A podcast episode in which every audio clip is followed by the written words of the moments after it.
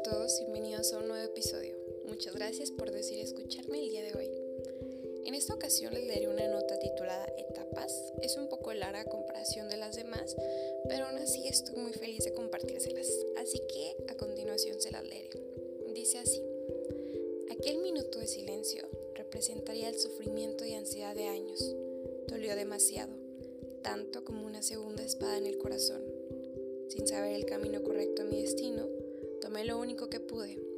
Fue mi experiencia. Y es ahí cuando entendí. Dejar la infancia para muchos representa olvidar que aún podemos abrazar a nuestros padres, que una buena noticia no debería hacernos brincar de alegría, porque pareceríamos surgidos Así que le decimos adiós a dejar de sentir esas emociones en cada fibra de nuestro cuerpo. Avergonzarnos de nuestra adolescencia significaría dejar de llevarte por el impulso de querer hacerlo y tener toda una vida con ganas de experimentarlo, creyendo que fue la mejor opción, pero muy en el fondo sabes que no es así.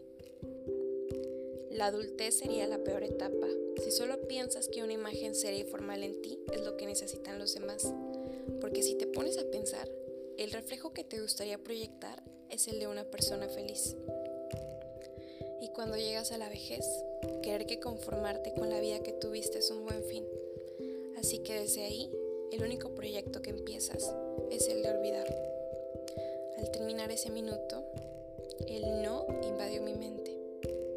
Permitirme sentir no significa seguir siendo una niña. Quiero seguir aprendiendo, experimentar y correr a los brazos y decir lo que siento sin sentirme débil. El impulso no siempre es malo. Mientras alimente mi alma, nunca será una mala opción. Mi adultez solo es mía y no de nadie, no para los demás. Ahora, espero que cuando llegue mi vejez, no sea solo el fin, sino la oportunidad de crecer más, disfrutar más, querer más y reír más. Aprender se convirtió en mi palabra favorita, porque me di cuenta que todo lo que sé es lo que me hace única y que una etapa no suplanta a la otra, todas van acompañadas. Es cierto que el camino se hace al andar, pero solo se llega a la meta con éxito si aplicamos aquello que vivimos en el pasado, porque no estamos hechos para olvidar, sino para aprender. El fin de esta nota.